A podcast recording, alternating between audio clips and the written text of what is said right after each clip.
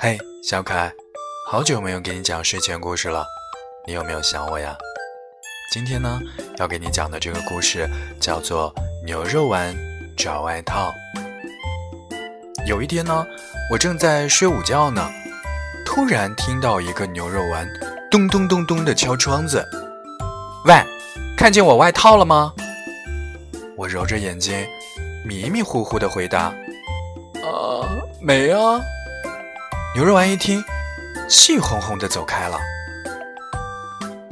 回想起来，今天我吃黑椒牛肉水晶包，确实筷子一滑，牛肉馅儿滚到桌子底下去了呀。于是，我赶快推开窗子，结果呢，就看到牛肉丸，他扯了一片向日葵花瓣裹着自己的脑袋，已经走远了。好。今天的故事就到这里，赶紧盖好被子，早点睡吧，晚安。